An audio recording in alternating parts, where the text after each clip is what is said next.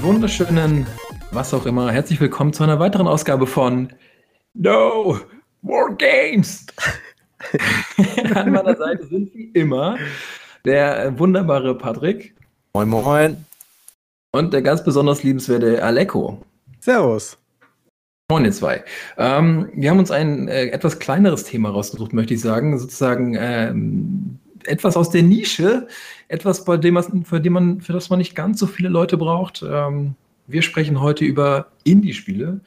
Und äh, mir ist schon im Vorfeld aufgefallen, okay, Indie-Titel äh, gibt es ja da, da jede Menge und wir haben uns darauf, darauf geeinigt, dass jeder zwei raussucht. Mal gucken, ob wir die alle sechs schaffen in dieser einen Folge.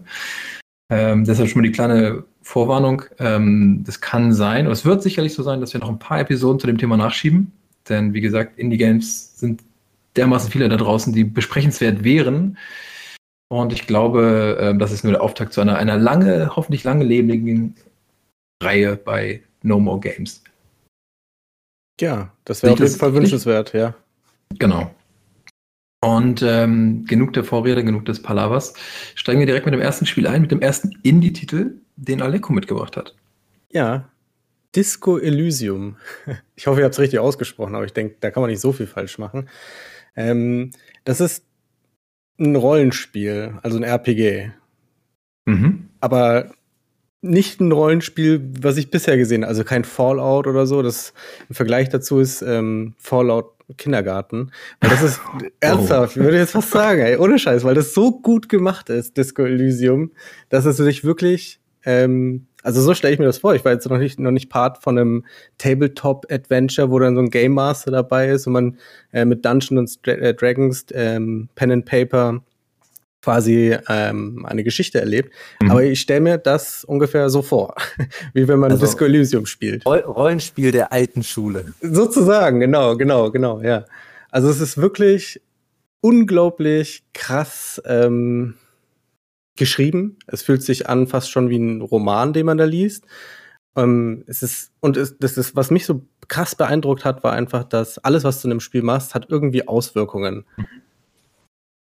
Das, was dir gerne Spiele versprechen und am Ende nicht einlösen. Ja, aber hier macht es, ähm, äh, hier, hier wird man ständig quasi daran erinnert. Man kann zum Beispiel, man kann natürlich mit die Shift-Taste gedrückt halten und dann die ganze Zeit durch das Spiel rennen mit seinem Kollegen, weil man, vielleicht soll ich mal ein bisschen aus, man ist ein versoffener Detektiv. Man, äh, der, der Startscreen fängt so an, dass erstmal alles schwarz ist und es äh, dass das ähm, einstige Reptiliengehirn, was sozusagen noch so, so Überbleibsel im menschlichen Gehirn vorhanden ist, mit dem limbischen System quatscht über deinen Zustand sozusagen. Und als du dann endlich die Augen aufmachst, liegt dann völlig äh, fertige, alter, in den Mitte 50er Kerle in Unterhose und Whiskybottle in der Hand äh, in einem äh, völlig zerstörten ähm, Hotelroom, äh, äh, Hotelzimmer. Und du denkst ja, okay, what the fuck ist hier los? Was muss ich überhaupt machen? Und findest so langsam heraus, dass du eigentlich ein Detektiv bist, der einen Mord aufklären muss. Vorher schon mal die, die Gage auf den Kopf gehauen, die Spesen. Ja, ja, ja, schon halt. Und dann kommst du auch nach und nach immer, ähm, wird halt wie, wie in einem Rollenspiel und in einem normalen Spiel natürlich, was eine Geschichte erzählen will, wird dann mehr und mehr die, die Geschichte aufgedröselt, dass du erfährst, was da passiert ist, warum oder wie du dich in den letzten 24 Stunden verhalten hast und so ein mhm. Kram. Aber das Entscheidende, was ich sagen wollte, ist, dass du da, da eben dann ähm, beispielsweise durch die Gegend rennen kannst mit deinem ähm, äh, Assistenten, der von der Polizei, weiß ich nicht, dein, dein Partner sozusagen, und der dir dabei hilft und der dich dann bei einer Raucherpause oder sowas darauf anspricht, warum du die ganze Zeit durch die Gegend rennen musst und so. was mit einem los ist, warum man das macht halt. Sehr gut.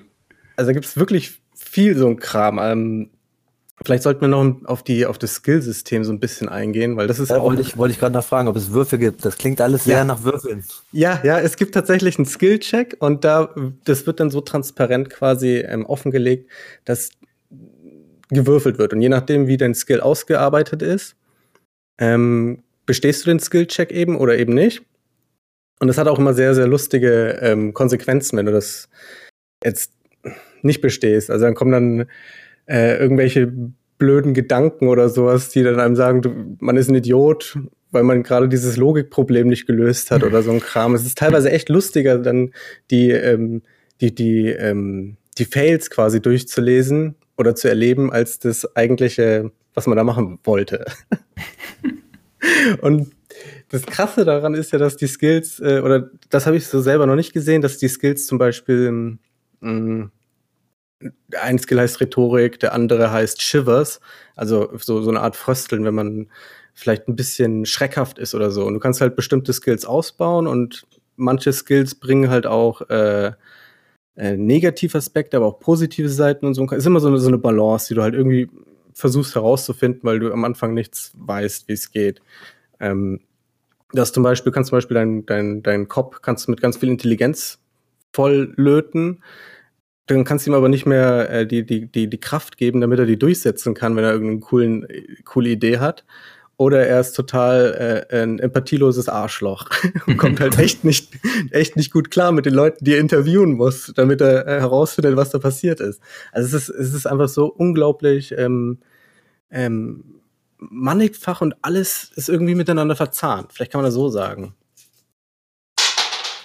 Wie kann ich mir das vorstellen, so von der Perspektive? Ist das isometrisch? Ja, das ist tatsächlich isometrisch. Das kommt auch noch dazu. Das hat auch so einen super geilen Artstyle, der so ein, so ein bisschen wie so Pastellfarben, ähm, ähm, Wasser, so impressionistisch gehalten sind. Mhm. Ähm, so Monet oder sowas. so kommt es einem so ein bisschen drüber. Monet als Rollenspiel. das ist schon. Ähm, aber ja, so, du musst es dann halt aus der isometrischen Perspektive quasi dann vorstellen. So ist es dann. Ja. Und äh, gibt es denn dann auch rollenspieltypisch Kämpfe?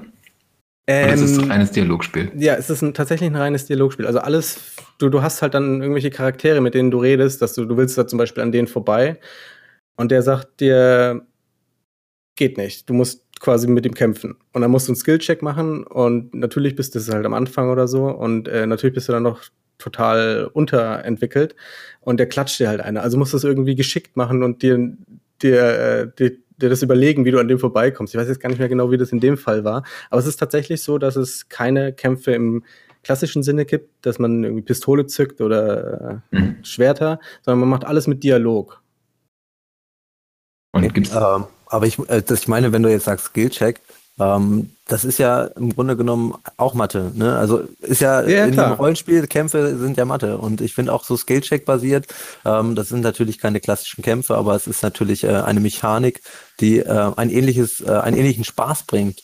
Ähm, klingt auf jeden Fall super interessant. Ähm, aber äh, wie, wie ist das denn? Du sagtest ja, wenn man, wenn man Intelligenz hat, dann kann man nicht mehr auf Stärke skillen. Also ist das dann wirklich konträr? Muss man sich da entscheiden? Ja, das kann ich jetzt nicht mehr genau sagen, ob das so war, aber es war halt in dem Beispiel. Also, dass du wirklich, du hast einen sieben Punkte oder sowas, die du vergeben kannst am Anfang.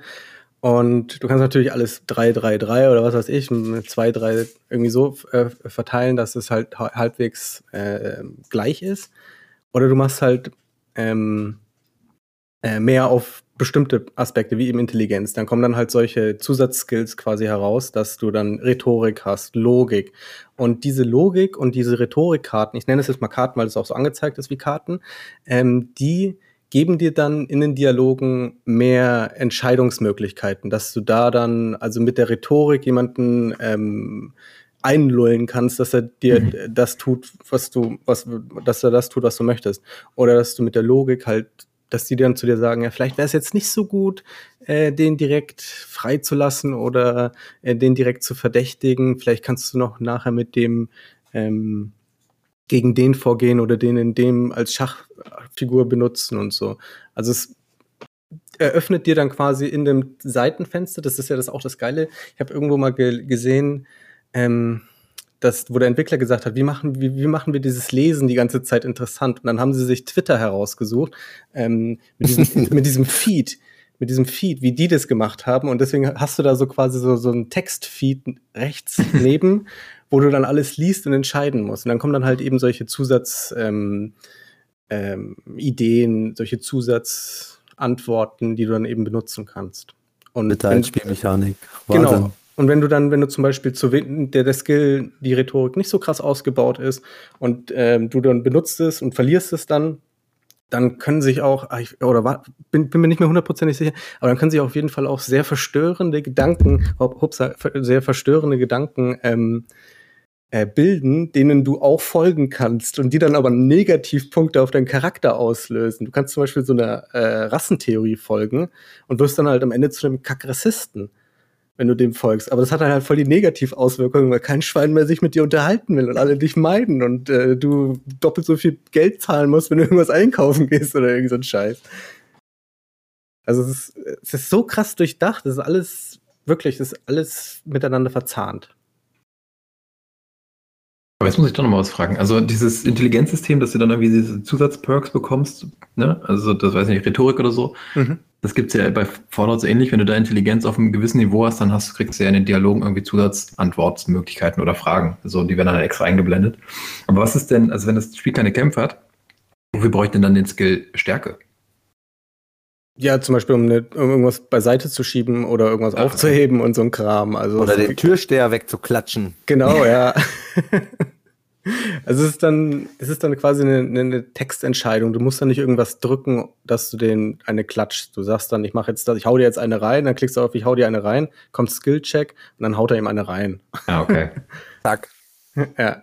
Also es gibt schon auch irgendwie Action, die wird aber dann äh, nicht aktiv ausgelöst. Es ist, ist, ja, genau, es ist wie so ein äh, Point-and-Click-Adventure quasi. Mhm. Ähm, aber eigentlich ist es ein RPG.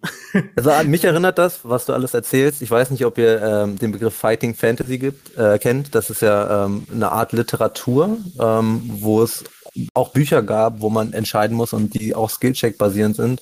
Ähm, ich denke da zum Beispiel hier an, an genau an, an Sorcery. Sorcery ist mhm. ja auch ein Begriff, das ist ja auch umgesetzt digital mittlerweile für Android.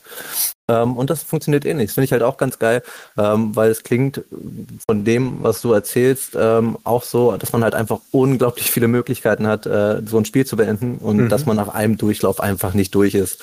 Äh, ja. Es gibt halt einfach so viele Durchläufe. Ja, das Ding ist ein gutes Beispiel. Du bist ja dieser versoffene Kopf. Dann kannst du zum Beispiel, das Spiel läuft halt die ganze Zeit weiter, egal was es macht. Die warten jetzt nicht irgendwie auf dich. Dann, wenn du da wirklich eine Woche drin rumrennen willst und den Fall nicht löst, dann rennst du halt eine Woche in einem Game rum sozusagen. Und du kannst dann zum Beispiel, ähm, weil du ja dieser Alkoholiker bist, kannst du dann entweder auf äh, Suche, du kannst, kannst so dir selber quasi diese Quest aufgeben, äh, nach Alkohol zu suchen und dich abzulöten und zu gucken, was passiert. Oder du sagst, nein, ich möchte, dass mein, mein, mein, mein Charakter selber auch noch einen persönlichen ähm, Story-Arc hat, also einen, einen Spannungsbogen oder so, sozusagen Charakterentwicklung und er hört auf, das hört mit dem Saufen auf und predigt das nüchtern sein oder so. Ja, genau, kalter Entzug. Gibt es auch so Cold Turkey? Ja, ich glaube schon, dass es da auch, dass es da auch gibt, weil du halt, wie gesagt, ähm, dich auch zusaufen kannst und es dementsprechend auch sich auswirkt. Gibt es denn auch eine Party richtig oder bist du die ganze Zeit mit deinem Assistenten rum, mit deinem Dr. Watson im Grunde? Also ich bin mit meinem Dr. Watson die ganze Zeit rumgelaufen und bin dann halt in unterschiedlichen Situationen gewesen, wo ich auch mal mit so einem äh, you, ähm, jemand von der Gewerkschaft gesprochen habe, der voll das reiche äh, Pick war sozusagen. Und also genau das Gegenteil, was er eigentlich propagiert. Und ähm, ja, also du kommst auf, es ist mit sehr, sehr vielen ähm, ähm, NPCs, sind sau, sau viele NPCs, mhm. die, ähm, mit denen du interagieren kannst, musst viel auf die Umgebung achten, musst viel äh, drüber nachdenken, wie du jetzt Probleme löst, wie du jetzt an den Situationen vorbeikommst. Es ist halt dann nicht immer so, so einfach gestrickt, dass ich finde jetzt 100 äh, Einheiten davon und bastel die zusammen oder sowas, sondern es ist wirklich, dass du da mit, ein bisschen Grips äh, irgendwie da rankommst. Ich kann jetzt nicht mehr genau sagen, was man da in Grips investieren muss, weil es jetzt fast anderthalb Jahre her ist, wo ich das gespielt habe. Oder, also ich habe es gespielt, wo es rausgekommen ist. Das ist ja von 2019. Ja. Von daher, ähm, aber es was, was hängen geblieben ist. Das ist, hat einfach so krass Bock gemacht, weil du, wie gesagt, du, du, du suchst so ein bisschen, versuchst es zu lösen und so und dann kriegst du es hin, weil du einfach eine super kranke, blöde Idee hattest und es hat funktioniert halt.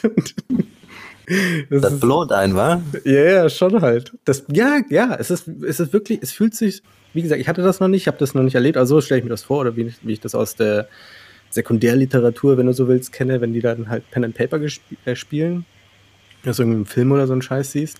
Ähm, und dass da wirklich jemand sitzt, der dann halt erklärt, ja, du bist jetzt da und da, du kannst, kannst dein Bein nicht mehr bewegen, weil du äh, Diabetes hast oder sowas und äh, oder zugesoffen bist und nicht mehr gerade auslaufen kannst und es kommt ein Gegner, du hast die und die Eigenschaften und der, der, der konstruiert quasi diese Geschichte dieser Game Master und das, das fühlt sich wirklich alles so an, dass es so ineinander greift einfach. Du machst irgendwas und direkt passiert irgendwas und es redet mit dir das Spiel sozusagen. Die wichtigste Frage, ohne dass du ein Spoiler wirst, äh, wenn du sagst, man ist Privatdetektiv und total versoffen, das klingt für mich ja total nach Antagonist. Also ist ja jetzt kein großer Held, den man sich vorstellt. Ähm, aber ist die Geschichte für dich dann heldenhaft geendet? Äh, nee, ich habe mich dann, glaube ich, selber erschossen. Gutes Ende. Aber hey, das, das, ist ja genau das, was ich ansprach. Äh, du hast auf jeden Fall die Möglichkeit für einen zweiten Durchlauf und vielleicht erschießt du dich ja diesmal nicht selber. Ja, ja, also wie gesagt, das, das, das ist auch so ein, ein totaler Timesync einfach, weil du einfach ab einem bestimmten Punkt merkst, dass du, du kannst da alles machen, du kannst deinen Charakter entwickeln und konstruieren, wie du das möchtest und alles greift dann irgendwie ein, wenn du die ganze Zeit, wenn du, weiß ich nicht, dir irgendwelche komischen Sachen anziehst oder nur mit Unterhose oder sowas rumrennen würdest, dann würde das das Spiel auch bemerken und dich darauf ansprechen in den Dialogen. Wie so, wie, so ein Detektiv, der kann doch nicht hier in Unterhose rumstehen, jetzt zeigen sie mir erstmal ihre Marke oder irgendwie so ein Blödsinn, dann kommt dann halt und also ich finde es einfach großartig, wirklich. Ich muss es jetzt eigentlich schon fast wieder mal spielen, nachdem ich jetzt hier darüber laber, ey. Es ist wirklich einfach großartig und sieht auch noch so schön aus, das muss man auch noch dazu sagen. Ähm, ähm, weißt du aus dem Stegreif, aus welchen Plattformen es ist? Äh, PlayStation, Xbox, PC. Switch. Twitch, genau. Twitch auch? Ja, oh, okay. Also, also gibt es auch eine mobilen Plattform. Glaube ich. Ähm, ja, Switch. das bietet sich ja an. Ich meine, es klingt ja total nach einem Spiel, wenn also, das so ein Timesync ist, äh, was halt auch auf einer mobilen Plattform totalen Platz finden sollte. Also ich habe äh, ich hab irgendwo gesehen, dass es PS4 und PS5-Version gibt. Und du, Alex, du hast ja auch vorhin was darüber gesagt, dass du darauf wartest. Mhm. Genau, ich genau. bin mir nicht sicher, ob es die PlayStation und Xbox-Version schon gibt oder ob die noch kommen, aber das sind dann sozusagen so erweiterte Versionen, so eine Art Director's Cut. Die Switch-Version, glaube ich, auch. Da sind dann alle Dialoge vertont, äh, sind zusätzliche Quests drin und noch so ein bisschen Feintuning. Ähm, genau, also im Grunde ist das so, wenn, wenn man es noch nicht gespielt hat, sollte man vielleicht auf die Version warten, dann hat man halt wirklich das Rundum-Paket. Poliert. Ja. Genau, poliert und halt noch ein bisschen erweitert. Ähm, Nochmal eine Frage ganz kurz, weil also Fallout ist ja so klassisches Endzeit-Szenario und weiß ich nicht, ähm, die klassischen Pen-and-Paper-Rollenspiele sind ja oft irgendwie, also Dungeons Dragons liegt, liegt ja nice, so Magie und Drachen und Mittelalter. Mhm. Ähm, wo spielt Disco Elysium? Ist das Realität? Ist das irgendwie in der Gegenwart verankert oder ist das auch so ein Fantasy? Das ist, ich würde sagen, so ein bisschen ähm, Paralleluniversum. Mhm ähm, wo, wo bestimmte Entscheidungen ein bisschen anders gelaufen sind. Und ich würde fast, es würde es so, weil du die von den Autos her und so, würde es vielleicht so 30er, 40er einordnen. Ah, okay. Also da kommt, du kannst da wirklich, da ist dann auch so ein Kerl, die, ähm, ich weiß nicht, ob das dann deswegen ist, weil es zu der Zeit ist, dass halt diese, diese Rassenideologie ist, die, der du quasi folgen kannst und wo, wo, wo dann ähm, dein, dein Assistent ist quasi gehört, ähm, hat halt diese Merkmale, sage ich jetzt mal. Mhm. Und der wird dann auch blöd angegangen und dann kannst du halt einspringen und kannst dann auch irgendwie dich für ihn ähm, aufopfern oder das ist ja auch so das Geile. Du kannst dann auch kannst aus so einer Frau helfen und dann sagt, äh, kommt dann so ein Gedanke, dann kommt, möchtest du nicht Feminist werden? so. Die Feminismus-Idee darf auch in keinem modernen Spiel fehlen. ja, warum auch nicht, ne? Nee, warum auch ähm, nicht? Ich finde das voll gut. Ich meine das äh, voll ernst. Aber wie gesagt, also ja, ich würde es ich in die 40er in einem Paralleluniversum mit ähnlicher Technik und äh, Historie bis auf ein paar Punkte, ähm, die, also ein paar Parameter, die ein bisschen gedreht sind und anders sind, mhm. einordnen. Aber es ist jetzt nicht so fantastisch, dass es irgendwelche anderen äh, Rassen gibt im Sinne von äh, nee. Trolle, Orks nee, oder, nee. oder, Cyborgs oder sowas. Nee, nee, ach so, das auch ganz in, in der echten Welt einordnen. Also okay, ja. Nicht, nicht in irgendwelchen Fantasiegedöns. Klingt richtig gut. Also ich habe auch total Bock drauf. Ich habe es auch seit das, das erste Mal 2019 für PC erschienen ist, habe ich es auf dem Radar. Habe es aber dann irgendwie, weil ich wollte es halt irgendwie nicht auf PC spielen, ich weiß nicht. Und ähm, jetzt mit dieser Complete Edition und wie auch immer die heißt, ähm, ja, aber es ist auf jeden Fall nochmal so ein bisschen äh, näher ins Sichtfeld gerückt. Ich freue mich auf jeden Fall drauf. Ja, wie, wie, gesagt, kann ich nur empfehlen. Es gibt auch einen coolen Gedanken, der heißt Hobocop. Hobocop. ja, wo du halt ein versoffener, verranzter Kopf bist. auch ein guter Name fürs Spiel gewesen. Ja, ja schon. Also ich kann echt, du kannst halt echt viel entdecken. Ähm, und äh, ich, ich, ich bin eigentlich ein bisschen enttäuscht von mir, dass ich es nicht noch viel mehr gespielt habe, wenn ich ehrlich bin. Aber es hindert dich auch nichts daran, das nochmal zu spielen. Doch, Zeitmangel. Okay. Leider. Das, das ist ja nicht, das in 30 Jahren nochmal zu spielen. ja, genau. wenn, du, wenn du dann in Rente gehst. Ja. Falls wir jemals in Rente gehen, ne? Nee, Ach, aber. Sei mal ein bisschen optimistischer. Ja, schon. Ja, ich. Auf jeden. So. Alright. Alright. Also dann, äh, von Disco Elysium entführe ich euch jetzt mal. Und ähm, zwar mein Indie, was ich ausgewählt habe, ist Hollow Knight. Ähm, ist natürlich ein Indie und ein kleines Spiel, ähm, was aber einen riesengroßen Effekt hat. Ähm, denn Team Cherry ist mit Hollow Knight ja in ein paar Wochen zu einem Phänomen geworden. Ähm, haben unglaubliche Absätze gemacht. Ähm, mit einem Dreimann-Team muss man dazu sagen. Äh, echt? Ist 2000, 2017, ja, echt, ist 2017 rausgekommen. Wir hatten einen riesen Erfolg mit dem Spiel. Ähm, es ist explodiert. Ähm, viele, viele Leute warten und jetzt wirklich gespannt auf den Nachfolger. Ähm, was ich gar nicht wusste, da habe ich vorhin nachgeguckt, ich habe mir natürlich so ein bisschen Facts zusammengetragen, ist, dass es äh, für unendlich viele Plattformen rausgekommen ist, und zwar für die Switch, für die PlayStation 4, Xbox und PC. Das ist ja erstmal äh, so die Standardpalette, aber auch für Mac und Linux. Das hat mich sehr beeindruckt, was ich immer ziemlich cool finde, ähm, wenn Entwickler ihre Spiele auch auf so Nischenplattformen anbieten. Mhm. Wie Mac zum Beispiel. Mac zum Beispiel. Ist, ist eine Nische. Nische. Für, für Games schon. Ja, ich, ich glaube keine Nische in dem Fall, aber ich glaube, auf Mac wird halt wenig gespielt. Das ist halt eher so, ein, so eine Arbeitsumgebung. Ne? Ja, das stimmt. Ja, genau. Ähm, ja, Hollow Knight ist ein äh, Metroidvania, wie man sich das klassisch vorstellt. Ne? 2D. Ähm, komplett Singleplayer. Es gibt überhaupt keine Einbildung äh, in Multiplayer, was ich auch äh, in unserer Zeit immer ziemlich cool finde und auch ziemlich mutig, weil Multiplayer halt auch, glaube ich, einfach Absätze erzeugt. Und ähm, Hollow Knight kann man sich ein bisschen vorstellen ähm, wie, wie Dark Souls, nur mit Käfern. ähm, äh, und als Metroidvania. Ähm, und geht, äh, anders. Und grafisch ja ganz anders, ähm, aber es, es, es kupfert sich halt schon sehr, sehr, sehr viel von, von dieser Souls-Formel ab. Ähm, aber da kommen wir gleich nochmal drauf. Ähm, und zwar, ich würde euch jetzt erstmal ein paar, ein paar Randfacts erzählen. Ähm, man, man startet äh, in Hollow Nest. Ähm, das ist ein großes Königreich gewesen, ähm, was durch eine Infektion ähm, total zerstört wurde. Die Einwohner sind durchgedreht, verrückt geworden. Ähm, der König dieses Königreich war The Pale King, der bleiche König der versucht hat, diese Infektion in Zaum zu halten, indem äh, er sie verschließen wollte mit einem Ziel, ähm, wie es in jeder guten Story ist, wo es irgendwas äh, gibt, was alles zerstören will. Wir müssen es einfach wegsperren, das ist immer eine gute Idee. Und äh, wir spielen The Night, über den man am Anfang des Spiels eigentlich gar nichts weiß. Und ähm, das Spiel ist auch sehr vage mit den Informationen, ähm, was, was ja auch in dieses, äh, in dieses Souls-Formular kommt. Ne? Also man kriegt eigentlich die Geschichte nur mit durch Lore-Reading. Ähm, man muss sich jede Information irgendwie aus dem Spiel selber raussaugen und äh, sich alles zusammenfügen, damit es ein Bild ergibt. Es gibt keine Narrative, der man wirklich folgen kann. Ähm, und ähm, Genau. Und ähm, wenn man wenn man anfängt, das Spiel zu spielen, ähm, wird man halt erstmal einfach äh, ins kalte Wasser geschmissen. Ähm, es gibt ein kleines Areal, von dem man gleich verschiedenste Möglichkeiten hat, äh, äh in verschiedene Richtungen zu streifen, die einen mit hoher Wahrscheinlichkeit auch äh, umbringen werden.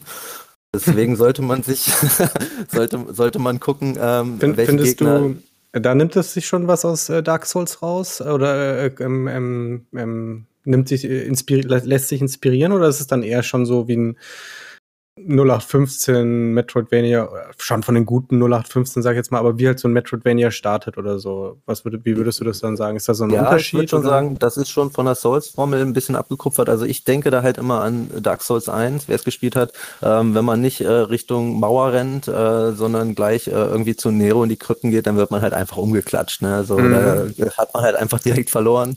Ähm, und ähm, so ein typisches Metroidvania ist für mich halt schon linear ähm, aber halt mit Backtracking, ne? so mhm. wie man das kennt, so Symphony of the Night, wo man dann irgendwie neue Fähigkeiten kriegt und plötzlich hat man Double Jump und kommt irgendwo ran, wo man vorher nicht rankam. Ja, und dadurch genau. erweitert sich das Spiel. Bei Hollow Knight ist das ein bisschen anders, also da gibt's auch Backtracking und da gibt's auch immer mal wieder so ähm, unerreichbare Hürden, wo man dann mit, mit späteren Fähigkeiten hinkommt, aber man kann halt auch direkt am Anfang völlig falsch laufen und dann einfach voll weggelascht werden, was ich auch oft gehört habe, ähm, weil ich auch immer so verkehrt habe in den Subreddit zu Hollow Knight, weil es mich wirklich geflasht hat, das Spiel. Das war auch einer der Kritikpunkte, warum viele Leute gesagt haben, ich habe es nach drei äh, Stunden einfach aufgehört zu spielen, so habe ich gar keinen Bock drauf. Ja, ähm, man, muss, man muss sich schon investieren. Also mhm. man, man kann jetzt nicht erwarten, an der Hand genommen zu werden. Das ist absolut nicht der Fall bei Hollow Knight. Ähm, da muss man wirklich gucken, habe ich da Bock drauf? Und wenn ich da Bock drauf habe, wie sehr kann ich mich da verbeißen? Ähm, genau. Ähm, ähnlich wie bei, bei, bei Souls hat man äh, bei Hollow Knight auch diese äh, Mechanik der Seelen, in Anführungszeichen Seelen. Ähm, hier ist es allerdings ähm, eher der Fall, dass man sich mit, äh, mit, dieser, mit diesen Seelen, äh, man hat oben so ein Wessel im Hut, das sich immer langsam füllt nach oben, wenn man Gegner äh, umlascht, ähm, mit dem man sich heilen kann. Ah, okay. ähm, wenn man getroffen wurde, man hat auch keine Lebensleiste, sondern man hat Punkte. Ne? Und nach einem Treffer ist dann sozusagen einfach ein, ein Lebenspunkt weg. Und ähm, durch einen Tastendruck, wenn man ihn hält, ähm, kann man mit so einer Animation, die ist vielleicht ein, zwei Sekunden, ähm, kann man sich wieder einen Punkt herstellen der Energie. Okay. Genau. Und ähm, genauso, und da muss ich leider immer wieder auf Souls zurückkommen, äh, gibt es absolut knackige Bossfights. Also wirklich, da schenkt man sich gar nichts. Und ähm, die im Main Game sind gegen die, die am Endgame noch optional sind, ähm, eigentlich schon Kindergeburtstag. Ähm, und dazu muss ich sagen, ich persönlich bin ja schon sehr verbissen, was solche Spiele angeht. Ähm, aber das Endgame habe ich nicht gepackt. Also es ging nicht. Ne? Es war wirklich so, so, so schwer, dass ich einfach irgendwann aufgegeben habe. Echt? Ja, ja. Also das ja, war wirklich auch, hart schwer. Aber du hast doch die Souls-Teile durchgespielt, oder? Ja, mehrfach, mehrfach. Ich habe auch Sekiro äh, durchgespielt und alles, alle Enden äh, erspielt. Wirklich, also ich bin da eigentlich schon sehr äh, sehr ähm, ausdauernd und diszipliniert, was diese Spiele angeht. Aber bei Hollow Knight war es einfach, das war so schwer. also wirklich, äh, jeder Mensch, der das durchgespielt hat, dem, dem toll ich meinen Respekt. So mit, mit Completionist-mäßig so. Echt?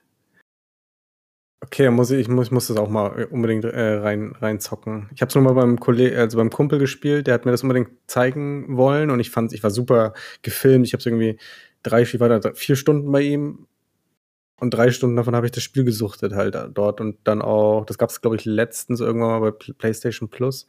Da mhm. muss ich echt mal, muss ich echt mal reintauchen, weil ich bin ja schon Fan von so Metroidvanias. Ich finde das, finde die ja irgendwie cool.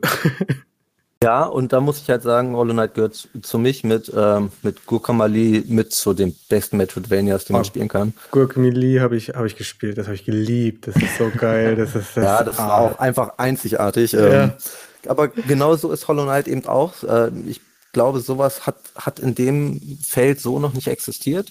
Was mich immer so ein bisschen daran erinnert hat, was ich vorher spielte, bevor ich Hollow Knight gespielt habe, war ähm, Celt in Sanctuary. Ich weiß nicht, ob ihr das kennt. Das ist ähm, auch so ein 2D-Souls, aber da sieht man halt auch wirklich, hat sich sehr viel von Souls abgeguckt. Ähm, das funktioniert sehr, sehr ähnlich. Ähm, ist auch ein geiles Spiel.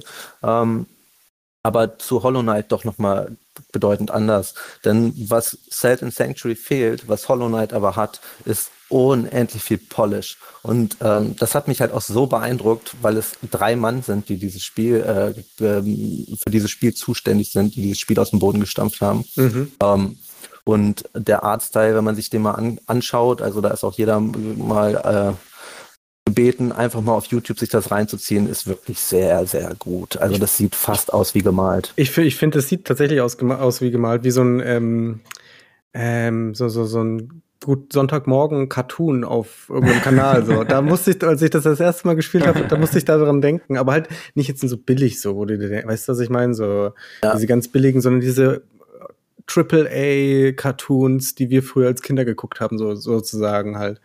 Und ja, aber da, da würde ich mich nicht täuschen, weil du hast vollkommen recht. Also auf den ersten Blick sieht es so aus.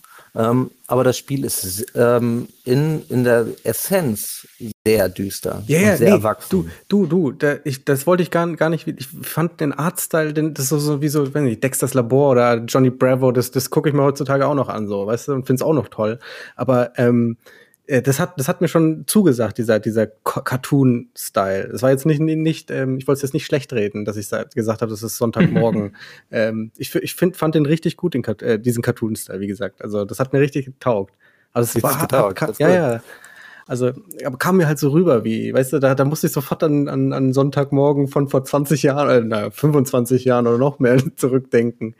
Ja, aber, aber nochmal zur Handlung. Also die Handlung von Hollow Knight ähm, ist, wie gesagt, sehr düster. Und für mich persönlich ähm, hat es sich so angefühlt, als wäre das so eine klassische Geschichte zwischen, zwischen Licht und Dunkelheit. Und das Licht in dem Fall ist halt äh, der Hauptcharakter und die restlich verbleibenden ähm, Charaktere, die noch in dieser Welt hausen, die eigentlich schon völlig zerfallen ist. Ähm, ich will da auch nicht zu viel spoilern. Ähm, ich finde, das kann jeder für sich selber erfahren, wenn er da Bock drauf hat, weil es wirklich eine gute Story ist, auch wenn sie sehr vage ist. Und ähm, Nochmal zu den Mechaniken. Ich sprach ja schon an, dass es sich sehr viel bei Souls abkupfert und man auch diese knackigen Bossfights hat. Ähm, das System des Speicherns ist da ähnlich. Ähm, man hat überall verteilt in dieser Welt gusseiserne Bänke, auf die man sich setzen kann, die dann sozusagen als Spawn fungieren, so wie Bonefires. Mhm. Ähm, und die sind, und das ist mein einziger Kritikpunkt, muss ich sagen, weil das ging mir auch irgendwann ein bisschen auf den Sack. Die sind eigentlich gut platziert. Ähm, allerdings hat man von manchen Bänken ähm, schon noch eine kleine Tour bis zu den Bossen. Und dadurch, dass man diese Bosse halt so prägnant gemacht hat, so schwer gemacht hat, ähm, was ja auch zu dem Formular irgendwo gehört, hat man diese Wege halt irgendwie dann hundertmal abgelaufen, wenn man wenn man es nicht gerade gut packt. So. Hm. Ja, das kann dann schon ein bisschen nerven, ne? Das kann total nerven, das wenn, kann total nerven. Wenn du dir wirklich Was, denkst, so, ihr wisst doch, dass ich da tausendmal sterbe, warum könnt ihr den scheiß Punkt nicht irgendwie 20 Meter weiter vorne setzen? Ja, ähm, also echte Meter. Ich mir vollkommen recht. Was mir halt hinterher aufgefallen ist, es gibt immer irgendwie Shortcuts, die man finden ah, kann. Okay. Aber zum Teil sind die so gut versteckt, dass ich die niemals alleine gefunden hätte. Aber vielleicht äh, verlassen die sich auch einfach darauf, dass man googelt, wenn man 50 Mal verreckt ist. Das kann ich mir gut vorstellen. Dass man dann halt auf YouTube geht und sagt hier, how to cheese. so. ähm, und was für mich auch so ein bisschen den Reiz ausgemacht hat, ist, äh, dass man an diesen Bänken ähm, so ein Skill, in Anführungszeichen, Light-Skill-System hat. Und zwar kann man sich durch verschiedenste Quests und auch Sidequests ähm, Talismane verdienen. Und diese Talismane haben immer Kosten.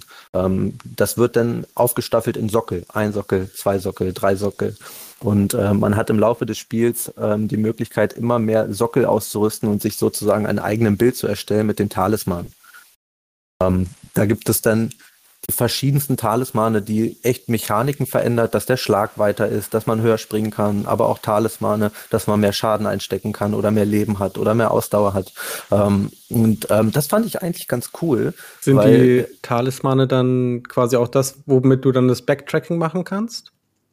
Ähm, nee, das sind schon dann schon so Hardcoded-Fähigkeiten, die man dann einfach kann. Also das hat ah, nichts okay. mit den Talismanen zu tun. Die Talismanen sind dann wirklich einfach, um sich nochmal so ein bisschen für verschiedene Kämpfe und verschiedene Boss nochmal irgendwie so, so zu feinjustieren, würde ich ja. jetzt mal sagen. Ja, ich, ich dachte jetzt so, dass du, wenn du da irgendwie höher springen oder sowas, dass du dann quasi zu den Punkten kommst, die du halt mit dem äh, Hardcoded Feature Doppeljump äh, bekommen würdest oder so.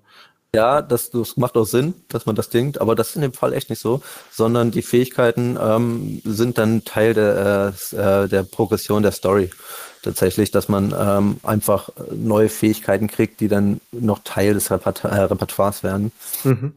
Ähm, ja, für mich, wie gesagt, wo ich darauf hinaus wollte, ist, für mich war es immer ganz cool, wenn man beim Boss verreckt ist und auf der Bank sitzt, kann man sich halt irgendwie nochmal kann man sich nochmal ausprobieren, ne? Kann man nochmal andere Talismane equippen und dann halt wieder da hochmarschieren.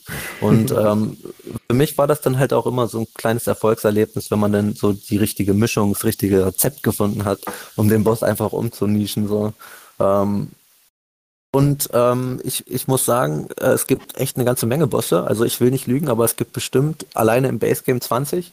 Und ähm, da will ich auch noch eigentlich gleich zugekommen, aber ich nehme es mal vorweg. Es gibt vier DLCs.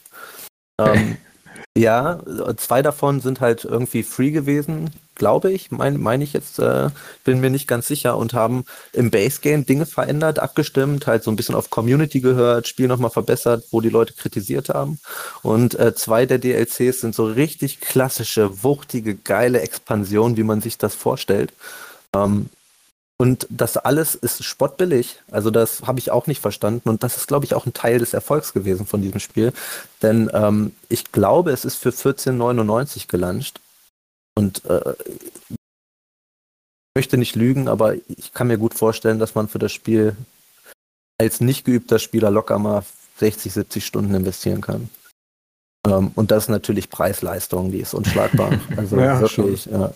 Ich habe ich hab das Spiel selbst damals auf der Switch tatsächlich äh, gekauft, ohne viel darüber zu wissen. Und habe überhaupt nicht verstanden, wie so ein gutes Spiel so billig sein kann. In, in Zeiten von 79, 99 Spielen. Also ja. wirklich. Warum hast du da nicht zwei Spiele gekauft? Äh, ich habe das tatsächlich auch für Freunde gegiftet, weil ich sie unterstützen ah. wollte, weil ich es einfach super cool fand und habe das Gefühl gehabt, ich habe halt viel mehr, äh, viel mehr Value, viel mehr Wert gehabt, als ich investiert hatte. Ja, ja, dann Kudos um, an dich, ne? ja, man muss gute, Spieler unterstützen. Stimmt, ähm, finde ich auch. Und ähm, Team Cherry bringt ja jetzt auch, wie gesagt, hatte ich ja von schon angesprochen, auch einen Nachfolger raus, Hollow Knight Silk Song der eine Figur ähm, in, ins Rampenlicht schmeißt, äh, die auch schon im, zwei, äh, im ersten Teil, äh, Teil, großer Teil der Narrative ist. Ähm, die nennt sich Hornet, das kann man ja sagen, Hornet. Und ähm, bin da sehr gespannt drauf. Ich bin vor allem gespannt, ähm, wie Team Cherry mit, mit dem Wissen ihres Erfolges jetzt Ufer ergründen, die sie sich vielleicht vorher nicht getraut hätten. Ähm, einfach weil sie wissen, dass sie eine riesen Community hinter sich haben. Mhm. Ich glaube, da kann man auch sehr, sehr gespannt drauf sein. Ja, ähm, cool. Aber nach wie vor, ich kann Hollow Knight echt nur jedem ans Herz legen. Vor allem, wenn man auf, auf so knackige Boss-Sites steht, wie im Cuphead oder halt ähm, wie bei Symphony of the, of the Night, so, so ein bisschen Erkunden des Unbekannten. Denn ähm, vieles, vieles ähm, im Spiel ist wirklich unglaublich variabel gestaltet, sei es jetzt die verschiedenen Gebiete und das muss man auch nochmal ansprechen, der Soundtrack ist der Hammer. Auch wenn man dieses Spiel nicht spielen möchte, wenn man affin ist für gute Soundtracks, sollte man sich den auf jeden Fall mal reinziehen. Cool. Also ich weiß, was ich. Ich glaube, ich habe das sogar letztens erst runtergeladen, als wir über die über das Thema vom Podcast geredet haben. ja, ja, also es ist auch, Richtige Entscheidung, Alec, richtige Entscheidung. ich kann es immer wieder sagen. Ich bin mir gar nicht sicher. Also entweder war es Teil von PlayStation Plus oder es ist Teil dieser PlayStation Plus, Plus Collection. Ich weiß es gerade gar nicht mehr, aber auf jeden Fall gab es es neulich umsonst für PlayStation-Besitzer. Ich, ja, ja, ich glaube, es war PlayStation Plus. Okay. Ja, das passt aber ja auch kann, gut. Kann auch äh, beides sein. passt ja auch gut in diese Strategie, ne? Äh, ich würde mal sagen, also viele Leute erwarten jetzt auch bald den, den, äh, den, die Enthüllung des, des Nachfolgers, in Anführungszeichen Nachfolgers, dass das halt auch einfach markttechnisch Sinn macht, ne, den ersten Teil anzubieten und zu sagen, hier zock das mal, denn wir entwickeln gerade ein Spiel, äh, das baut darauf auf. Kauft das bitte alle. ja, klar macht es Sinn, vor allem für ja. den Entwickler. Aber wenn du sagst, dass ähm, drei Leute und die haben so ein äh, überragendes Spiel abgeliefert, so gepolished. Ähm, warum nicht? Also ich meine, 15 Euro ist ja eigentlich geschenkt. Da, da kosten heutzutage, wenn du da zu McDonalds fährst, zwei Menüs schon mehr. ja. Ja, also was, was für mich halt immer so ein gutes Zeichen ist bei einem Spiel, und das muss ich sagen, das hat man bei Hollow Knight einfach gemerkt, in diesem Spiel steckt in jedem Schritt, in jedem Areal, in allem, was eingebaut ist, steckt so viel Liebe einfach, glaube ich, der, der Entwickler, wo man gemerkt hat, dass die sich alles zweimal überlegt haben. Ähm, und das macht für mich Spiele einfach total spielenswert, ne? Wenn, wenn es nicht leblos ist, wenn es nicht seelenlos ist, sondern wenn es eine Vision ist von Menschen, die etwas erschaffen wollten, wo sie hinterstehen. Und mhm. ähm, das ist hier so. Kein Cash Grab. So, kein Cash Grab, sondern einfach, einfach Passion und Leidenschaft. Und ähm, kein Game as a Service. Voll ausgezahlt. Ähm, was ich nochmal sagen wollte, also für Endgame, äh, das muss ich nochmal anmerken, das fand ich auch ziemlich cool und das hat mich halt irgendwie auch voll aus der Bahn geworfen. Wenn man das Spiel durchspielt und dann 100% hat und denkt, geil, ich habe alles geschafft. Nein, 112 Prozent ist complete. 112 Prozent habe ich nie erreicht. Aber 100 sieht gut aus und dann kann man es auch dabei belassen. Ja, geil. Ja. Eigentlich eine coole Idee halt von den Entwicklern so. Ja, du hast das jetzt bis dahin geschafft, 100 Prozent kannst du überall hin äh, vorzeigen und sagen, du hast es durchgespielt. Aber wenn du der richtige Crack bist, dann hast du 112 Prozent. Hast du 112. ja. Ach, geil. Ja, cool. Dann ein Spiel haben wir noch im Petto. Ja, genau. Ja. Alex, last but not least. Ich würde auch sagen, also trotz fortgeschrittener Zeit würde ich sagen, wir besprechen das ein. Also die sechs machen wir jetzt nicht mehr voll. Ich glaube, wir machen die drei und dann ähm, machen wir demnächst die, die, die Fortsetzung von dieser Auf, äh, Folge. Ähm, Ihr habt es ja beide irgendwie schon angesprochen, ne? Also Indie-Games leben ja vor allem vom Support der Entwickler. Die werden ja irgendwie super lange noch nachhaltig gepflegt. Das ist ja auch total liebenswert und auch unterstützenswert. Ähm, und das gilt auch für das Spiel, das ich mir ausgesucht habe. Das ist, äh, wow, ich glaube, ursprünglich erschienen 2014 oder 15 und ähm, ist bis heute das einzige Spiel der Entwickler. Ähm, die leben immer noch von dem Ruhm, entwickeln das immer noch weiter und verbessern das nach, nachträglich und so. Und zwar ist die Rede von äh, Super Hot. Ah. Super hot. Super hot. Super hot. AKA der Horror aller Lampen in meinem Haus. Was? Okay. VR, ne? Ach so, deswegen. Die, äh, okay, ja, ich verstehe. Ich habe ja alles kaputtgeschlagen, ehrlich. War nicht gut. Ähm, ja, lass uns, ja, lass uns auf die VR-Version gleich zu sprechen kommen, denn tatsächlich habe ich direkt vor der Aufnahme noch so eine halbe Stunde, ich habe gedacht, ich spiele noch mal eine Runde rein an, mit der Oculus. Also ich wollte wirklich nur so fünf Minuten noch mal so ein Gefühl dafür entwickeln und habe dann echt 30 Minuten in dem Spiel versenkt, weil es einfach so unfassbar viel Spaß macht. Äh, bis heute, seit dem Release, immer noch richtig gut und einzigartig ist im Spielgefühl. Ähm, ganz kurz zu Superhot. Ähm, das Besondere ist gar nicht irgendwie eine große Geschichte oder so, die da erzählt wird. Ich, ich könnte nicht mal sagen, was die Geschichte ist, um ehrlich zu sein. Ähm, der Clou ist eigentlich die Spielmechanik und ein Stück weit auch die Optik. Denn ähm, untergebrochen könnte man sagen, es ist ein Ego-Shooter. Also wenn man den Screenshots davon sieht, würde man sagen, ja klar, eine Waffe in der Mitte, dann laufen Gegner auf einen zu und die schießt man weg. Ego-Shooter, Logo. Ganz so einfach ist es aber nicht, denn ähm, der besondere Kniff bei dem Spiel ist, dass sich die Zeit in dem Spiel nur dann weiter bewegt, wenn man sich als Spieler bewegt. Das heißt, solange man nichts macht, ja, die Maus nicht anfasst, hat man im Grunde äh, einen Screenshot von dem Spiel und erst wenn man die Maus bewegt, bewegen sich auch die Gegner auf einen zu, fliegen Kugeln auf einen zu, etc. Und äh, dadurch wird das Ganze eher so, so ein bisschen, ich will nicht sagen Puzzle, das ist vielleicht ein bisschen zu großes Wort dafür, aber man muss schon so ein bisschen überlegen, ähm, sich so ein bisschen die Reihenfolge überlegen, wie man die, die Level angeht, also die Gegner eliminiert und ähm, wie man den, den Geschossen ausweicht, etc. Und Du hast es gerade schon gesagt, also du hast äh, bei dir zu Hause dadurch die ganzen Lampen kaputt geschlagen. Also das Spiel ist ursprünglich mal für PC erschienen, ganz klassisch als Maus- und Tastaturspiel und das hat auch schon super funktioniert und wahnsinnig viel Spaß gemacht. Wer Superhot noch nie gespielt hat, man kann bis heute, glaube ich, noch die Demo im Browser spielen direkt, also um so ein Gefühl dafür zu bekommen. Aber richtig, richtig geil wird das Spiel, wenn man sich eine VR-Brille aufsetzt, also eine Oculus, eine, eine HTC Vive oder eine, ich glaube, die PlayStation VR wird sogar auch unterstützt. Ja, gibt es, glaube ich, auch. Genau, und ähm, der Modus kam irgendwie, ich weiß nicht, 2018 oder 2017 raus.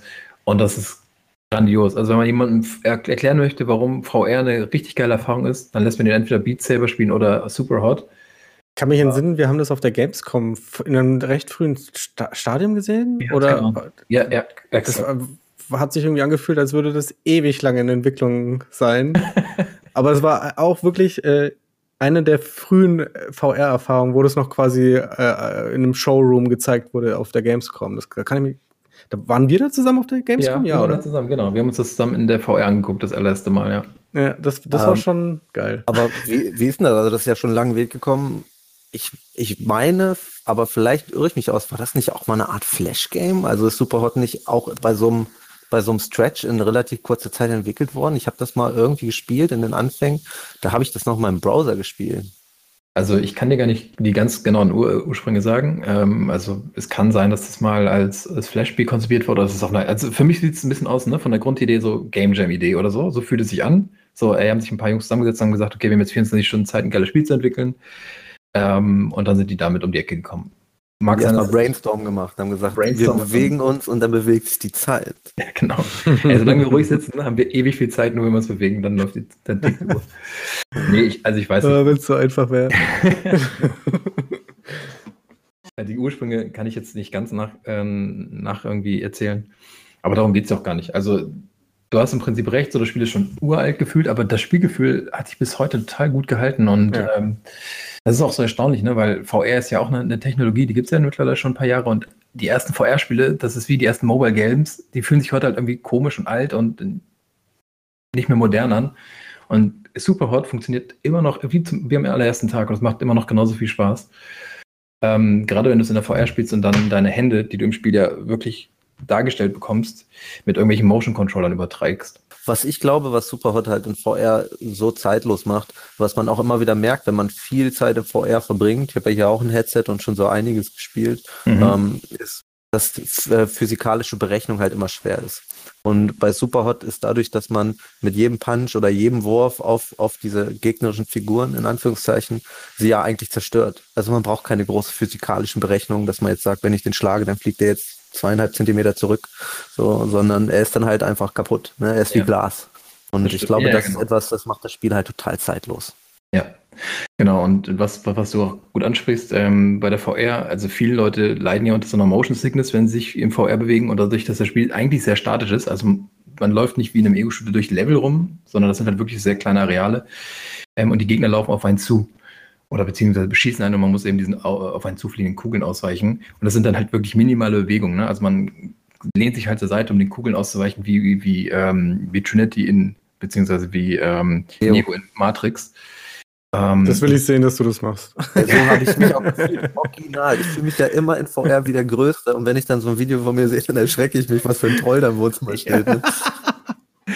Schon, ich habe ja. hab vorhin auch, als ich gedacht habe, komm, ich spiele mal fünf Minuten das Zimmer nicht aufgeräumt, hier steht ein Wäscheständer und so Regal und dann habe ich halt gedacht, ach komm, egal, für das Spiel, da brauchst du nicht viel zu bewegen. Das erste, was ich gemacht habe, war so, ich wollte einen Gegner wegboxen, habe erstmal direkt das Bücherregal geschlagen. war so direkt mitten im Spiel, habe gedacht, komm, den ich jetzt schön in die Fresse und äh, Direkt ja, ich, glaube, ich glaube, Superhot ist auch einer der Top-Kandidaten, wenn es darum geht, hier, es gibt ja diesen Witz von VR ins äh, ER, ne, Emergency Room, so. Und ich glaube, das ist halt mit ganz oben dabei einfach. Ne? Ja, man verliert sich da drin und man wird ja auch ein bisschen aggressiv, wenn ich auf einen zukomme. Ja, total. Und das ist halt auch, ne, man, man hat ja selbst auch nur einen Treffer, also sobald dann eine Kugel streift, ist man halt äh, tot. Ähm, und dadurch, man startet jeden Level dann halt sofort wieder und dann ähm, ist es so ein bisschen Trial and Error und ähm, umso öfter man diese einzelnen Missionen spielt, die einzelnen Level, umso besser versteht man auch, ähm, wie die Gegner auftauchen und an welche Richtung man zuerst reagieren muss. Verbunden? Ja. Ähm, und das ist eben auch so ein bisschen dieser Puzzle-Anteil. Und es ist auch so äh, ein bisschen fies, in Anführungszeichen, denn ähm, so, ein, so, so ein Level ist dann in mehrere Abschnitte unterteilt, also mehrere Areale. Und wenn ich jetzt im, weiß nicht, siebten Areal sterbe, dann fange ich wieder ganz von vorne an. Also dann werde ich wieder zurückgesetzt in Areal 1 und ich meine, gut, wenn ich das Thema gemacht habe, dann weiß ich immer, wie es funktioniert, aber ne, kleine äh, Patzer äh, passieren trotzdem immer noch, dass man, keine Ahnung, man nimmt den Aschenbecher und wirft und wirft halt daneben, das ist halt doof und dann trifft einen die Kugel eben doch und man fängt wieder von vorne an. Aber irgendwie ist das unfassbar motivierend, weil es total viel Spaß macht, auch beim zehnten, hundertsten Mal die Gegner wegzuboxen oder wegzuschießen. Und das sind halt auch so Kleinigkeiten. Also die Gegner haben oft Schusswaffen ähm, und wenn man sie erledigt, dann werfen sie die in die Luft und man kann die aus der Luft fangen, die Waffe, und direkt sozusagen auf die Gegner richten. Und das ist ja werfen in die Luft wie in so 70er-Jahre-Filmen, cool wenn die die Leute abgeschossen haben. Ne? ah, dann werfen ja, die ja, genau. in die Luft. Oder man Aber macht es, ich, ich muss sagen, ich habe ja super auch viel gespielt und ich, ich muss sagen, ich habe wenig geschossen. Ich habe irgendwie immer mit den Waffen geworfen. Ja, das fand ich auch äh, ging, ging auch ganz gut. Ne? Ja. Einfach Waffe an den Kopf werfen. Da hat man sich dann voll mächtig gefühlt, wenn man wirklich über die ganze Map oder was, was da einem ge, äh, gezeigt wurde und dann wirklich den äußersten, den man sonst nur abschießen kann, mit einem Aschenbecher irgendwie ja. weg, weg für Speed. Wobei Aber was du eben schon gesagt hast, Alex, das muss ich auch nochmal ansprechen. Also ich, für mich hat sich Superhot auch eher wie Puzzle angefühlt. Wie so ein mhm. Puzzle, so in FPS und 3D, First Person, was ist halt, ich weiß nicht, schon sehr, sehr speziell und sehr eigen und ich glaube, das macht auch den Erfolg aus. Ja. Ähm, und was du auch sagtest, ne, dass man ja immer wieder zurückgeworfen wird in diese, in diese Sequenzen von Level, das fand ich eigentlich auch ganz cool, weil ich gemerkt habe, ähm, dass man halt relativ schnell Masse-Memory aufbaut. Ne, du bist halt voll drin und man wird irgendwie nur besser. Und dadurch, dass diese Sequenzen nach und nach immer schwerer werden, ähm, ist das auch einfach ein gutes Training. Weil ich ja. glaube, wenn man gut durch die ersten drei Sequenzen kommt und ist dann irgendwann ähm, in, in einem Areal, wo es dann wirklich schwerer wird, dann wäre auch die Frustration einfach sehr, sehr hoch. Ja, auf jeden Fall. Also das ist recht, absolut recht. Dieses Muscle Memory ist halt ein richtig geiles Gefühl, ne? Weil wenn du also das, die Mission zum ersten Mal spielst, in, in, in der Sequenz das erste Mal startest, dann scheitert man halt oft unweigerlich, weil man nicht in alle Richtungen irgendwie mitdenkt. Und wenn du die aber zum zehnten Mal gemacht hast, dann weißt du halt wirklich aus, auf die Sekunde genau, okay, jetzt kommt der Gegner, jetzt kommt der Gegner. Und dann läuft das halt ab wie in einem geilen Film, wie in so, ein, so einer Action-Sequenz, in einer John super Wick. choreografierten. Genau, so einer John Wick-Sequenz. Ne? Du, du nimmst den Aschenbecher, wirfst ihn auf die Gegner, in dem Moment lässt er seine Waffe fallen. Du fängst sie quasi im Flug noch und schießt direkt den nächsten weg. Der lässt seine Shotgun fallen. Du drehst ihn nach links und fäust mit der Shotgun irgendwie zwei Typen um die Seite äh, runter und gehst in die Knie, weil du weißt, dass äh, von oben einer vom Balkon auf dich schießt. Das fühlt sich alles so unfassbar gut an. Es ist wirklich Bullet, äh, so, so Bullet Ballett, das ist allererste Sahne. Bullet Ballett, ja. Ja, ja Bullet Hell, stimmt, du hast recht. Das ist ja im Grunde genommen ist das ja eine Bullet Hell. Ja. Also das ist ja wirklich Karuga in 3D. ständig damit beschäftigt, den Kugeln auszuweichen. Aber du hast das echt gut beschrieben, ey. Ich bin heute erst festgestellt, das wusste ich, ey, ich spiele halt wirklich schon lange, ich habe heute erst festgestellt, dass man tatsächlich Kugeln mit den Händen aufhalten kann. Also nein, das hast du erst, nein, ja, wirklich? Ich, wusste das nicht. Ich, hab, ich, ich, bin halt die Kugeln immer ausgewichen, so, ne? Ja, du musst jetzt so, so, so, picken halt, ne? Nee, du hältst die Hand davor im Grunde und dann, dann kriegst du die Kugel ab und dann zittert deine Hand kurz und dann heißt es aber, die nächste Kugel geht durch. Also du halt kannst pro Hand nur eine Kugel abfangen. Ähm, aber dieses Kugeln aus der Luft fangen habe ich auch versucht. Das geht natürlich nicht, wenn man die Finger nicht getrackt werden. In dem Sinne, man kann die Hand nur zu einer Faust ballen um dann halt Leuten in die Gesicht, ins Gesicht zu treten, äh, zu schlagen. Wobei auf Aber der Wife habe ich gesehen, kann man tatsächlich auch den Mittelfinger strecken, weil da halt die einzelnen Finger erkannt werden. Da geht dann jeder Finger einmal wahrscheinlich. Da geht jeder Finger einmal nach oben. Ja. Aber äh, witzig, weil ich wusste das auch nicht. Und instinktiv war meine erste Idee halt erstmal, du musst der Scheiß jetzt ausweichen. Ja, klar. Kugel, ne? Du kannst sie jetzt nicht fangen. Also für mich, ich weiß nicht, ob die Mechanik erklärt wurde, weil ich erinnere mich da nicht dran. Nee, wurde sie nicht. Ich habe es auch nur durch Zufall beim Testen von irgend von der Oculus, äh, wie heißt sie? Die Best. Quest. Quest, genau, bei der habe ich es rausgefunden. Also auch noch nicht was, so lange her. was auch meiner Meinung nach, wenn man, wenn man richtig Bock auf Superhot hat und sich nur ein VR-Gerät für Superhot, also alle Hörer, die sich jetzt sofort bei Amazon eine Quest bestellen wollen oder eine VR-Brille bestellen wollen, die man ja eh nicht kriegt, kauft euch eine Quest, die ihr eh nicht kriegt. Die ist cool. Ja, ich habe es tatsächlich auf der Quest gespielt. Also ich habe eine Quest, hier liegen die erste und ähm, das, ist halt, das ist halt kein Kabel, das kannst du dich halt richtig geil in alle Richtungen drehen. Das erfordert das Spiel auch ein bisschen, weil die Gegner von hinten kommen können. Also ähm, ich habe es dann nie auf der PSVR gespielt. Ich aber ich schon, glaube, mit dem Kabel gut. ist es ein bisschen hinderlich, ne? Der PSVR ist es nicht so geil. Ja. Äh, auf der Oculus, auf der normalen mit Kabel ging's, aber am besten war es tatsächlich mit der Quest. Ja. Genau, da hast du also die halt einfach die Technik, dass du, dass du halt durch Insights auch, kannst ja auf dem Parkplatz spielen, ne? So, das ist halt, glaube ich, mhm. das, was der große Vorteil ist. Obwohl ich sagen muss, dass Superhot hier auch bei mir mit so einem 180 Grad, das bedeutet halt nur nach vorne gerichtet, ne? Für Leute, die nicht so VR-affin sind. Es gibt auch 360 Grad Setups, wo man sich dann drehen kann. Ähm, ich muss sagen, es hat bei 180 Grad sehr gut funktioniert. Ja. Und äh, man merkt auch, dass es dafür konzipiert ist, ne? weil die ersten VR-Headset waren halt wirklich einfach stationär. Ähm, zu dem Zeitpunkt, wo, wo Superhot auch so in diese VR-Schiene ging. Ähm, da muss man halt einfach versuchen zu entwickeln, wo man den Markt abholen kann. Und das war damals halt einfach so. Ähm, und die Quest 1, wie du schon sagst, äh, ich will jetzt nochmal drauf zu sprechen kommen, geiles Gerät. Aber wenn sich die Hörer hier eine Quest kaufen, kaufen sich die Quest 2, die sie nicht kriegen. Ja, bei, bei einem Konzern, wo sie nicht Kunde sein wollen, ne? Ja, das ist egal, Hauptsache VR. für, für Geld, was man auch ausgeben kann. Also nicht jeder hat einfach mal 1500 Euro. Stimmt. Aber ist die Quest 2 so teuer? Nein. Nee, die Quest 2 kostet 400, aber das ist ja das, was ich meine. Ne? Der Entry Point für 400 Euro ist halt nochmal was anderes, als wenn man sagt, ich kaufe mir jetzt, keine Ahnung, eine Rift S oder eine Index und kaufe mir dann halt noch einen PC dazu, zu den Mondpreisen momentan. Dann kann man sich auch eigentlich einen neuen Kleinwagen kaufen für das Geld. Ne? da kannst du auch nicht Support drin spielen in einem Kleinwagen. Ja, ja das stimmt, das kann man nicht. Vielleicht kannst nur einmal, ne? Eieiei. Eieiei. Ja, ja, ich habe ich, ich hab's nur am Rande mitbekommen, dass die, die Preise so explodiert sind. Jetzt auch wieder äh, Mining-Boom, weil wieder eine Rallye auf dem Bitcoin ist und ja. Äh, die Leute drehen alle gerade, am ne? Also ich weiß aber nicht, ich habe das nicht so mitgekriegt mit der Pandemie. Äh,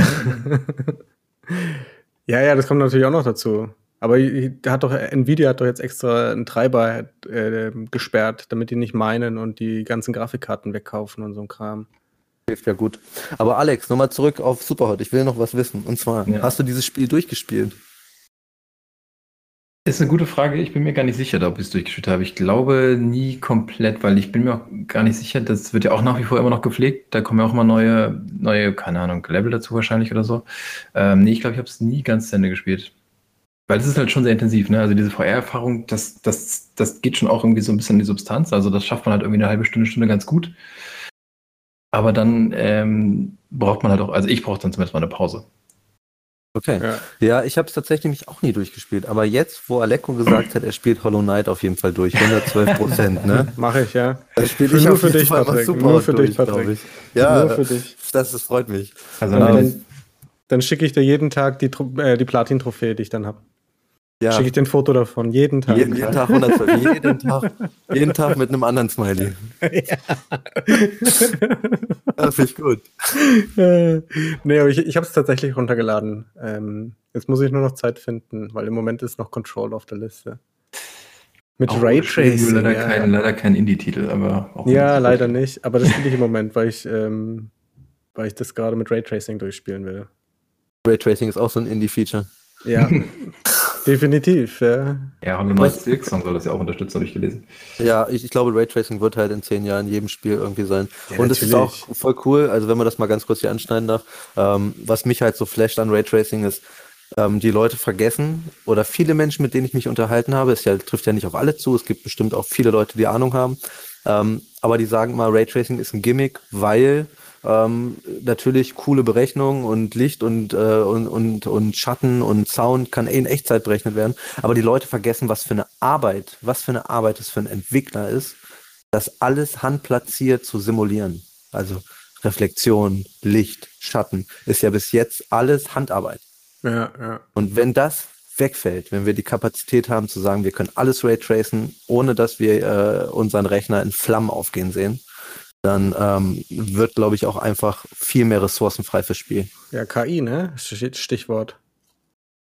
Ja, ja, die machen, ey, da, ey, da gibt es ja. so viele Sachen im Gaming-Bereich mittlerweile, was mit KI gemacht wird, was einfach so unglaublich ist, wo du im Vorfeld ganze Gigabytes an Disk-Space für gebraucht hast. Ja, wir sind jetzt eh schon bei dem, eben eh beim Thema Raytracing, das hat ja mit Indies so, so überhaupt nichts mehr zu tun. Das ist so fernab, das ist ja, das ist ja Triple A ähm, hoch zwei, möchte ich sagen. Naja, du musst ja eigentlich nur den Unreal Engine runterladen und da drin programmieren, dann kannst du das einfach per Klick anmachen. Machen aber die meisten. Glaube, ich, ich glaube auch, dass Indie und Raytracing in naher Zukunft ja, na klar, äh, auf jeden Fall auch Standard wird. Aber das, da sind wir jetzt halt noch nicht in der Gegenwart und in den Spielen, die wir uns angeguckt haben, äh, da ist Raytracing nicht mitgedacht worden, möchte ich sagen. Okay, dann würde ich sagen, machen wir einfach Schluss dann für heute, oder? ja, wow, ähm, krass. Also ich hatte mein anderes Spiel, habe mich tatsächlich noch ein bisschen mehr drauf gefreut, aber das machen wir dann irgendwie in naher Zukunft nochmal. Ähm, Was war dein anderes Spiel? Wollen wir mal nicht verraten, das oder? Verrate ich an, ja. an der Stelle verrate ich es nicht, nein. in, in die Gruppe geschrieben, das heißt, du kannst es ja nachgucken. Ach so, stimmt, stimmt. das habe ich tatsächlich auch nochmal heute gespielt. Das kann man nämlich relativ zügig durchspielen, aber dazu in naher Zukunft mehr. Also ich würde sagen, wir lassen uns nicht allzu viel Zeit für die zweite Folge, weil wir ja die My Name is Mario, oder was? My Name is Mario, ja. Platin. genau. Schwerste Platin meines Lebens. Gut. Kann mich eine Maus gekostet, aber ansonsten alles super. Genau. Ja, right. war aber mega cool. Also ich finde, das ist auch so ein Themenbereich Indies, wo man halt einfach super drüber quatschen kann. Ja, ewig vor allen Dingen, ne? Also ich habe echt Angst gehabt am Anfang. Ich dachte, hey, hab ich überhaupt Indie-Games gespielt? Und dann musste ich so ein bisschen überlegen, habe irgendwelche Listen aufgerufen zu Indie-Games. Ich gedacht, nee, das kennst du nicht, kennst du nicht, kennst du nicht. Und dann irgendwann dickerten so die ersten Titel durch, ich dachte, ah ja, schon mal von gehört. Ach cool, das habe ich sogar gespielt. Ey, das habe ich sogar durchgespielt.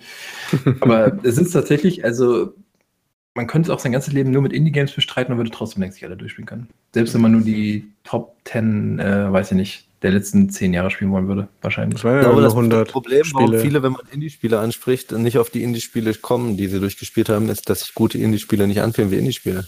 Das ist ja, wahr. Das ist was wie Hollow Knight anguckt, das ist halt schon eine Produktion und eine Produktionsklasse, ne, so von, von der Qualität, wo ich halt sagen kann, das könnte jetzt auch von Ubisoft kommen, ne? So. Vielleicht hat man auch immer so ein bisschen das falsche äh, ähm, Bild vom Indie-Studio. Das sind halt nicht immer nur drei Leute. Also jetzt mal ähm, ähm, Hollow Knight außen vorgenommen, dass sie das so gepolished haben mit drei Leuten, ist phänomenal. Aber meistens sieht halt ein Indie-Spiel dann nicht so krass gepolished aus. Oder das hat diesen Pixel, ähm, diesen, diesen 2.5 Pixel-Art-Style, wo du auch schon ja. fast, fast ein Indie drin erkennen, erkennen konntest, eine Zeit lang. Also, also was, was mich halt so abgehoben hat, es gibt ja auch so, so Einzelentwickler, ähm, wo, wo ich immer wieder sage, voll krass, ne, wo ich immer dran denke, es gibt ja hier diesen Typen, der, wie hieß denn der, der Papers, Please entwickelt und noch ein ja, Spiel, ja, was jetzt endlich rausgekommen ist. Ja, Oder Stardew Valley, ne, was auch Absätze gehabt hat wie, wie AAA-Größen, also hat sich verkauft wie Brot und wurde von einem einzelnen Menschen, von einem Menschen wurde das programmiert, wo ich halt denke, okay, kann man mal machen, ne? ja, das ist schon beeindruckend auf jeden Fall. Da kommt da, da bei einem Indie-Spiel kommt halt oft mehr durch, dass da Liebe und Ambitionen und Motivation und alles drin ist, anstatt bei so einem so einem Geldrad AAA, EA oder Ubisoft-Titel, wo du dir einfach nur denkst, ja, die haben nur eine Liste abgehakt. Warum, warum kaufe ich das eigentlich jedes Jahr? Was soll das? Ich glaube, du hast, du hast schön gesagt, ne, bei Indies halt erst abliefern, dann verdienen und äh, bei Großpublishern ist verdienen und dann abliefern. schon. das ist schade irgendwie. Irgendwie schon. Ja. Na gut. Okay. Dann. Teil 1 unserer lang, äh, lang angesetzten Indie-Reihe, würde ich sagen, ist damit, kommt zu einem Ende, würde ich sagen. Genau. Sehr schön, hat mir viel Freude bereitet. Ja, war Spaß. Auch, war schön. Ja. Dann hören wir uns in 14 Tagen wieder. Spätestens, ja. Gut, also haut rein, Leute. ja, ich wünsche euch was. Schlaft gut. Servus.